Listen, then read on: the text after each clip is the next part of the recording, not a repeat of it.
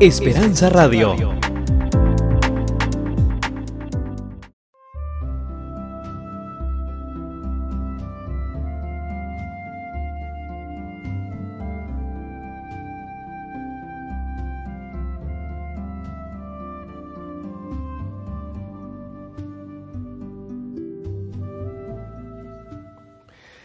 Apreciados amigos, les saluda el pastor y doctor Jorge Eliezer Rico, quien tiene el gusto de extenderles una cordial y sincera bienvenida a este su programa, Conexiones Bíblicas. Estaremos analizando tópicos bíblicos de interés utilizando la Santa Biblia como nuestro principal libro de texto. Viajaremos por las Escrituras haciendo importantes conexiones que podrán ayudarnos a comprender más ampliamente el mensaje de salvación, o como el apóstol Juan lo llamara, el Evangelio eterno. En esta ocasión, tengo la oportunidad de presentarles a ustedes otro tema tan importante dentro de esta serie que conecta el sábado en su relación con la ley y la gracia divina. Quiero hablarles acerca del sábado durante el periodo de la monarquía en Israel. Como usted podrá notar al leer las escrituras, usted encontrará que a pesar de los de las instrucciones que Dios le proveyó al pueblo de Israel acerca del sábado, y aún a pesar de las bendiciones que el Señor le otorgaba a través de la observancia de su santo día, el pueblo de Israel todavía escogió violar el sábado y todavía escogió salir en otra ruta. En otras palabras, en forma individual, o bien sea como familia, o aún en forma nacional, corporal, el pueblo de Israel violó la ley de Dios y violó el sábado. Quizás un par de pasajes que pudiéramos leer en este momento de la escritura nos ayudaría a comprender este tema. Por ejemplo, si usted va conmigo al libro del profeta Isaías, allá en el capítulo 1, podemos leer a, partir del versículo 11 las siguientes palabras del Señor. ¿Para qué a mí, dice Jehová, la multitud de vuestros sacrificios? Harto estoy de holocaustos de carneros y de cebo de animales gruesos. No quiero sangre de bueyes, ni de ovejas, ni de machos cabríos. Noten las palabras del Señor. ¿Quién demandó esto de vuestras manos cuando vinieses a presentaros delante de mí para hollar mis atrios? Pareciera que en este momento el Señor no quisiera saber más de los sacrificios, como que los estuviera eliminando. Pero no es en realidad el propósito de Dios. Note el versículo siguiente, el versículo 13. No me traigáis más en vano o más vano presente. El perfume me es abominación luna nueva y sábado, el convocar asambleas, no las puedo sufrir. Son iniquidad vuestras solemnidades. Mi querido amigo, no es que Dios estaría planeando cambiar su día de reposo. Sencillamente el pueblo de Israel había escogido violar la ley, violar su sábado, pero a la misma vez pretender adorar a Dios y recibir las bendiciones divinas. Note otro ejemplo, como se presenta ya en el libro del profeta Ezequiel, en el capítulo 20, por ejemplo, eh, donde claramente el profeta una vez más a Dios a través del profeta, una vez más, les reitera el mismo concepto. Noten Ezequiel capítulo 20, versículos 12 y versículo 13. Y diles también mis sábados que fuesen por señal entre mí y ellos para que supiesen que yo soy Jehová, que os santifico. Dios les está mencionando, yo les di mi sábado para que recibiesen bendición, santificación. Pero ahora noten ustedes el versículo 13 mas rebeláronse contra mí la casa de Israel en el desierto, no anduvieron en mis ordenanzas y desecharon mis derechos, los cuales el hombre que los hiciere vivirá en ellos. Y mis sábados profanaron en gran manera. Dije por tanto que había de derramar sobre ellos mi ira para consumirlos. Apreciado amigo, la violación de los principios divinos, la violación de la ley y del sábado trajo consecuencias que no se hicieron esperar. Tres consecuencias que resaltan dentro del estudio de la palabra de Dios en el Antiguo Testamento las encuentro registradas aquí en la pizarra. Lo invito para que me acompañe. La primera consecuencia es que al violar la ley y el sábado traería una distorsión, un malentendido, una falta de comprensión en cuanto al conocimiento del carácter de nuestro Dios. Ya no se comprendería debidamente a Dios. Segunda consecuencia que traería la violación de los principios divinos es que el pueblo iría en cautiverio. Y la tercera consecuencia sería eventualmente la muerte. Tomemos un poco de tiempo en este momento y analicemos brevemente estas tres consecuencias que quizás puedan sonar demasiado drásticas o de pronto radicales de parte de Dios. ¿Qué está sucediendo en todo esto? ¿Por qué el pueblo de, Dios se ha apartado de los principios divinos a pesar de todas las instrucciones que él había dado a partir del jardín del Edén, a través del periodo eh, después del pecado y aún después del diluvio? ¿Qué ha sucedido? Vayamos en primer lugar a la primera consecuencia. Apreciado amigo, la violación de la ley de Dios y del sábado hace que el individuo pierda su comprensión acerca de quién es Dios y acerca del plan de redención que Él no solo diseñó, sino que implementó a pesar o a partir, perdón, del inicio del pecado.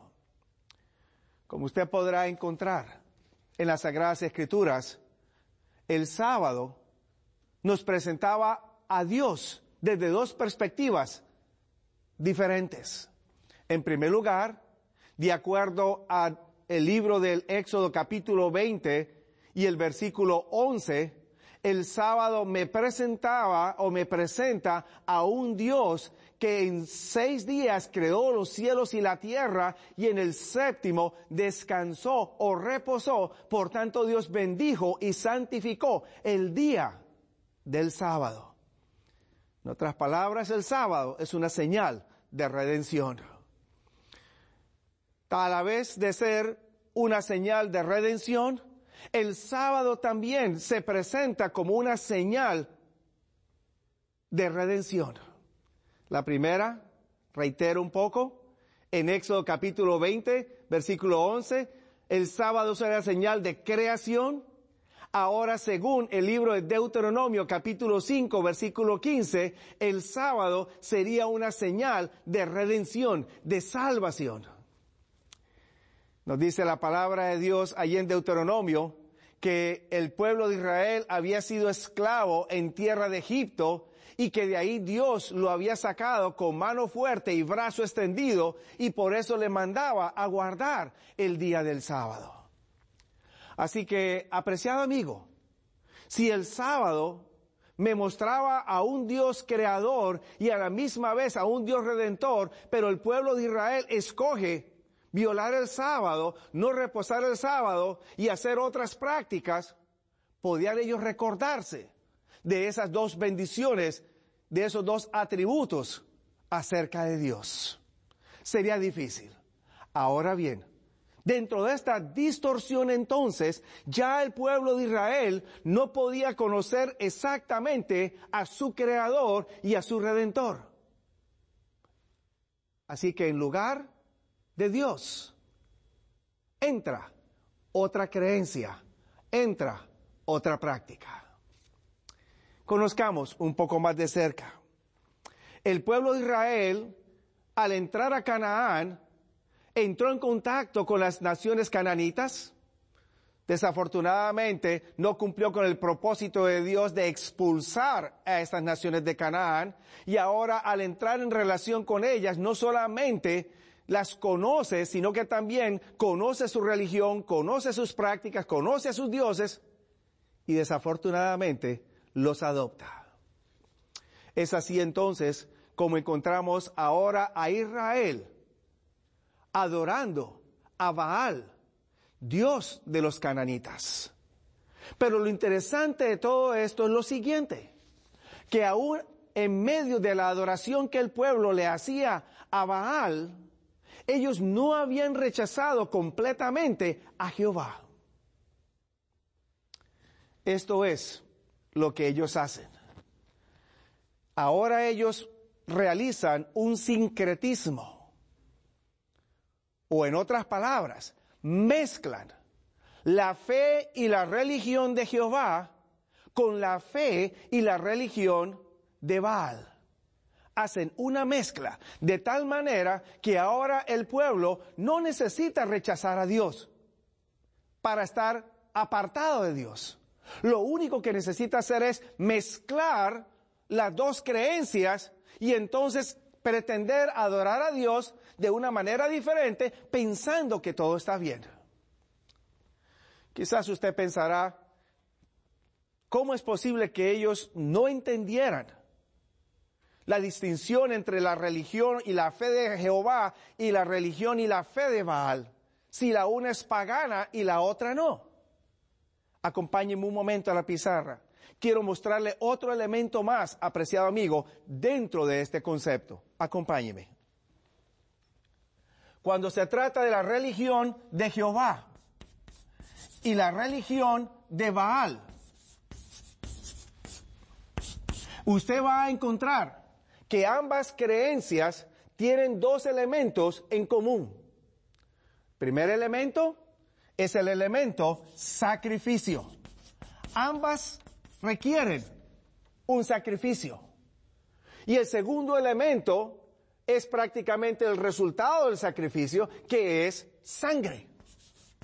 Ambas entonces esperan que haya un derramamiento de sangre.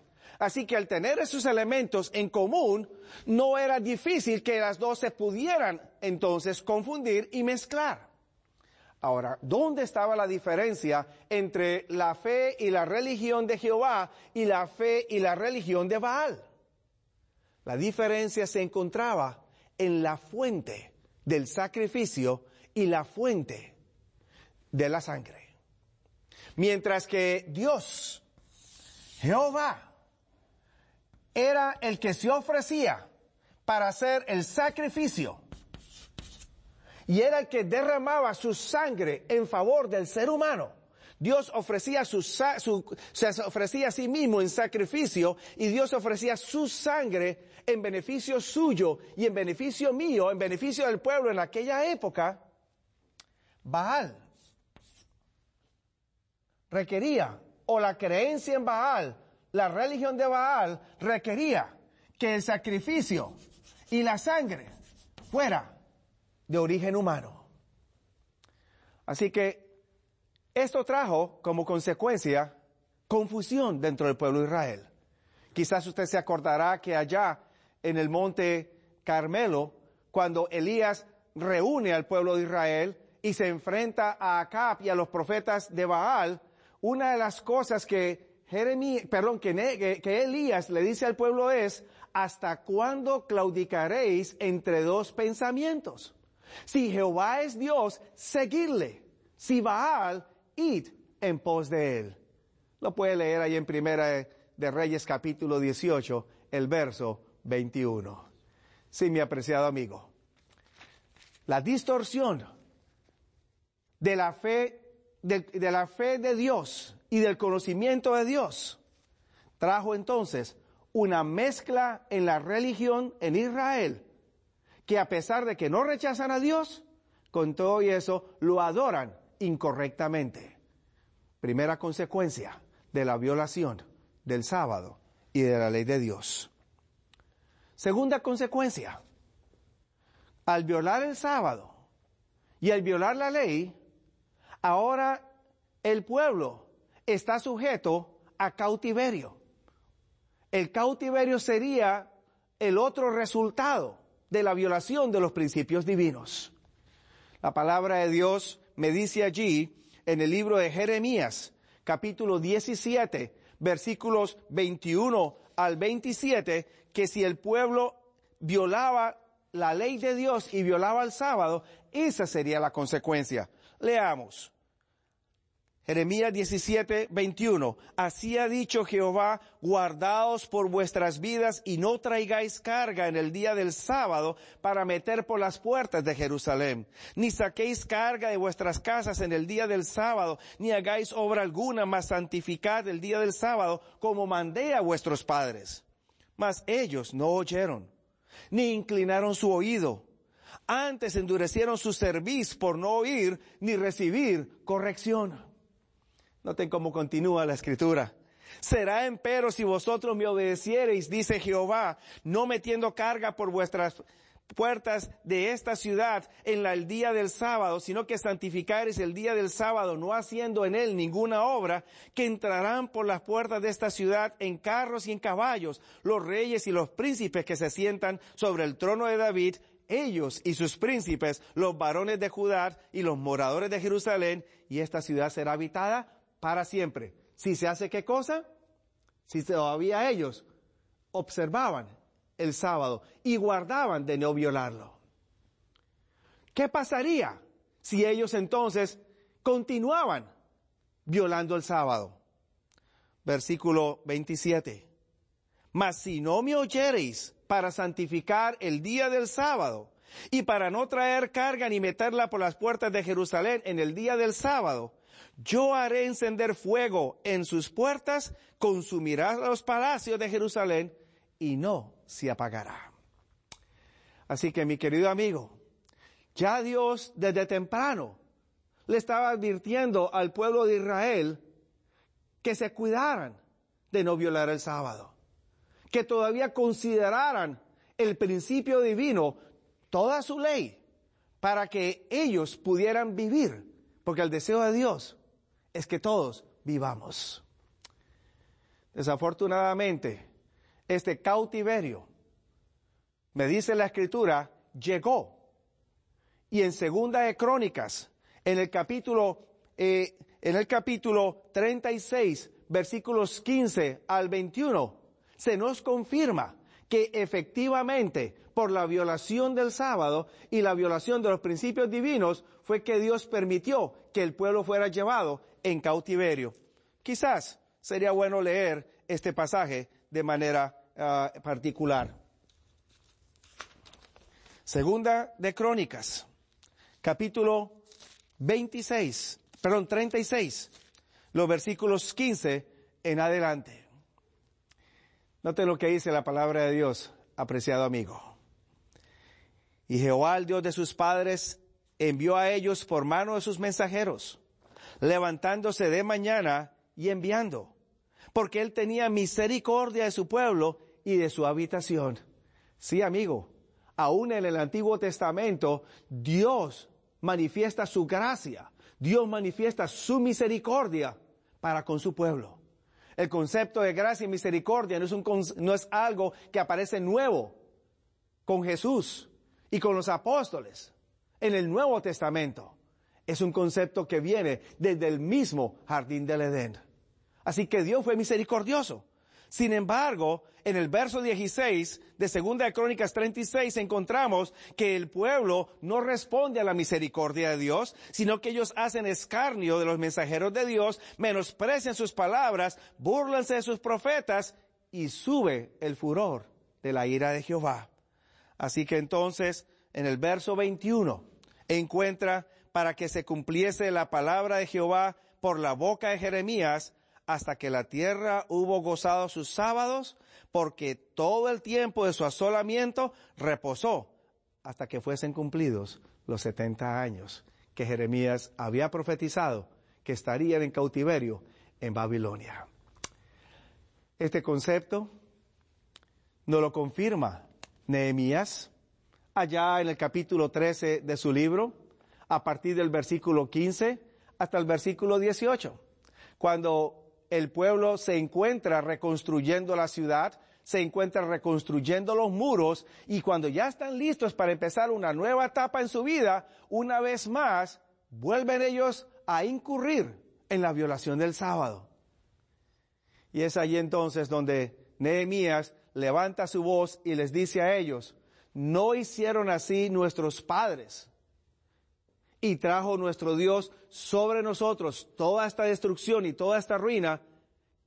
Y ahora vosotros añadís ir a Israel. Sí, mi querido amigo. Dos consecuencias hasta el momento. Cuando se viola el principio divino, se pierde la comprensión de quién es Dios y de su plan de salvación.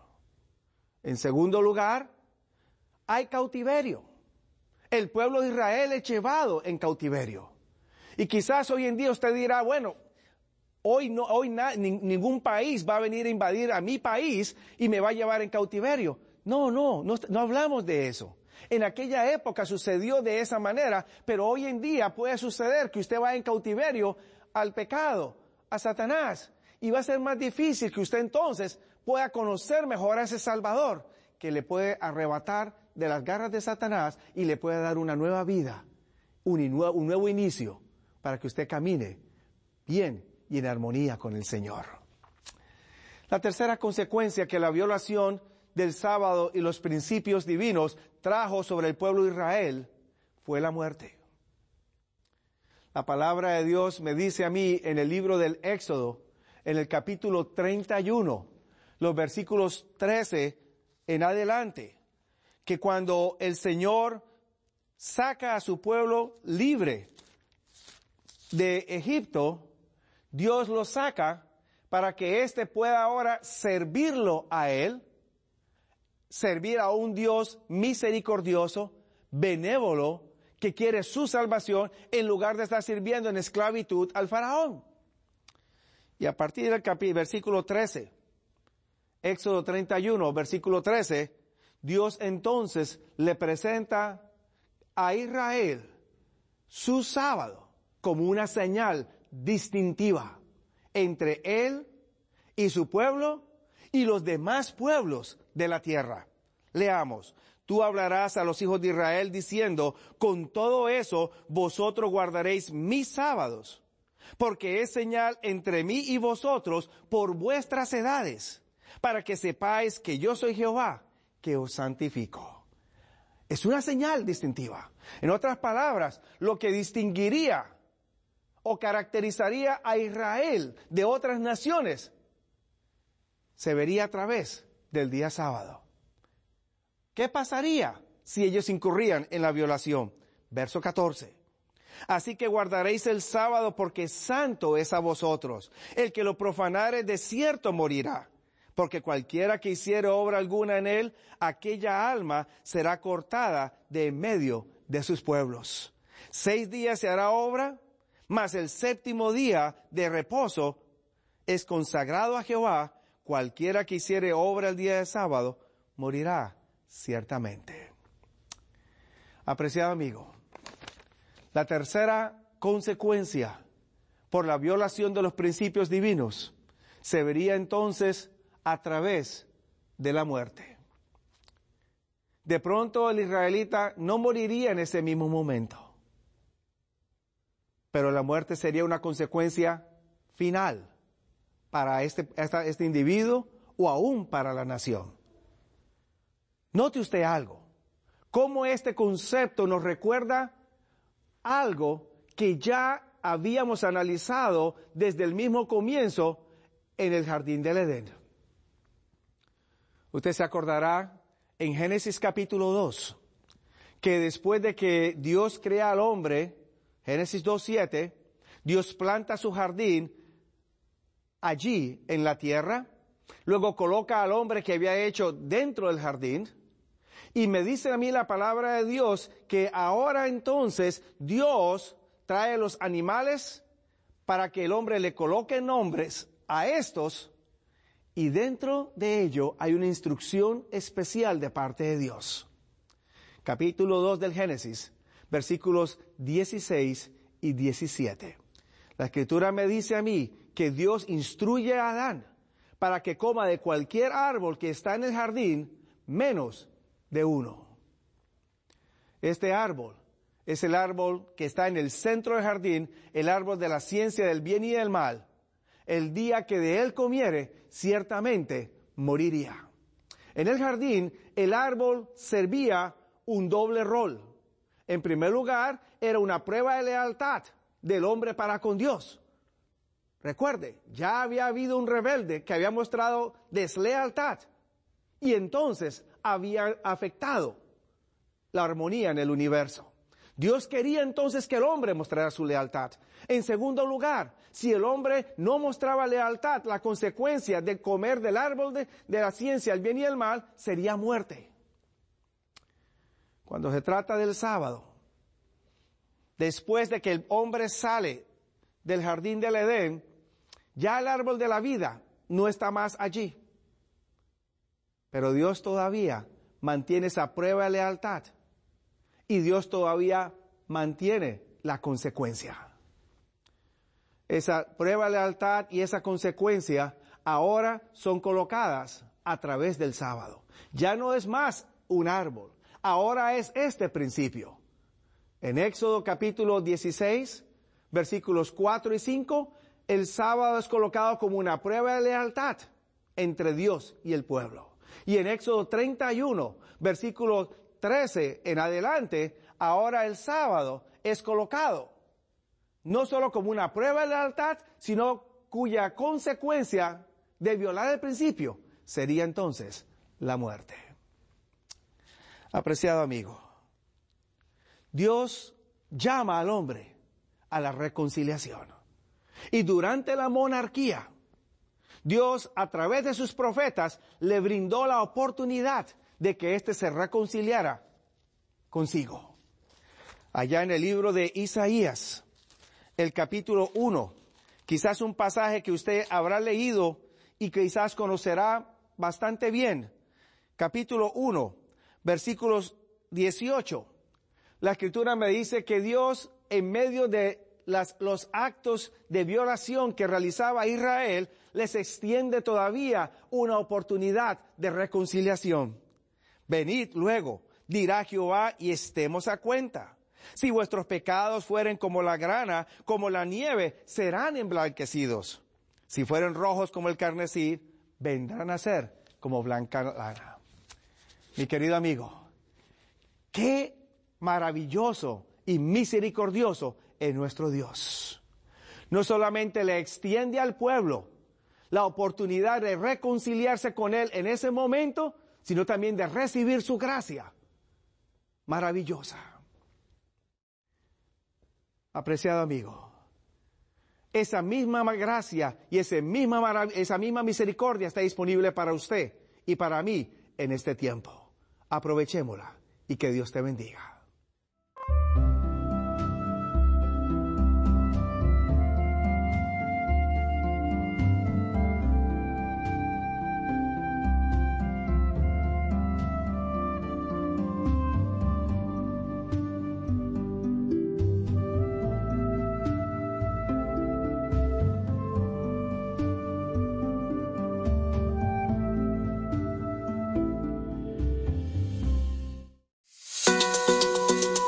Esperanza Radio.